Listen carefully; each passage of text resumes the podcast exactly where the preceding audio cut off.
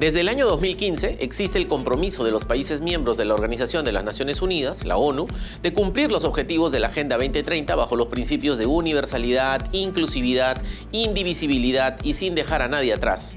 Todo esto se ha plasmado en 17 Objetivos de Desarrollo Sostenible, con 169 metas a alcanzar hasta el 2030 y con 231 indicadores que permitan seguir y evaluar su cumplimiento. Desde la Contraloría General de la República, como ente rector del sistema de control gubernamental en el Perú, corresponde evaluar sistemáticamente los niveles de cumplimiento de dichos objetivos en nuestro país para así contribuir a la adopción de las medidas preventivas y correctivas sobre las políticas públicas impulsadas. Esto podría traducirse concretamente en un servicio de control que audite, entre comillas, el desempeño contenido en el informe voluntario que anualmente el Estado peruano presenta a la ONU sobre los avances del cumplimiento de los ODS. Un ODS que adquiere especial relevancia es el ODS 16, paz, justicia e instituciones sólidas ya que busca promover sociedades pacíficas e inclusivas para el desarrollo sostenible, facilitar el acceso a la justicia para todos y crear instituciones eficaces, responsables e inclusivas en todos los niveles. El no comprometer las acciones y fiscalizar su cumplimiento puede conducir a la exclusión y la discriminación en el disfrute de bienes y servicios públicos, particularmente de las poblaciones en condiciones de pobreza y vulnerabilidad.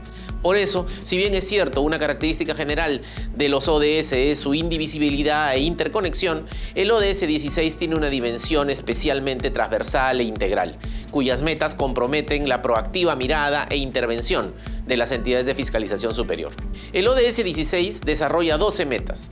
Dos de ellas están ligadas a cómo reducir considerablemente la corrupción y el soborno en todas sus formas, o crear a todos los niveles instituciones eficaces y transparentes que rindan cuentas. Convoca, por tanto, un serio y sostenido trabajo desde el gestor hasta el fiscalizador, pero también de la sociedad en su conjunto.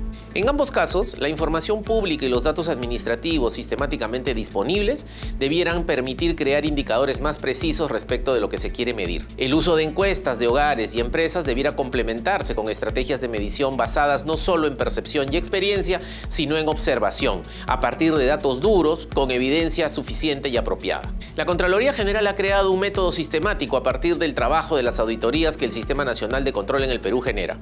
Este permite calcular anualmente el tamaño de la pérdida patrimonial presupuestaria por corrupción e inconducta funcional. Y es más, recientemente hemos creado un observatorio con un índice de corrupción con enfoque territorial e institucional que permite medir y ordenar a 1.377 entidades públicas que explican el 95% del gasto público en el Perú. También se podría hacer algo similar sobre la base de los casos de sobornos en todas sus modalidades a partir de la información administrativa que genera el sistema de defensa jurídica del Estado.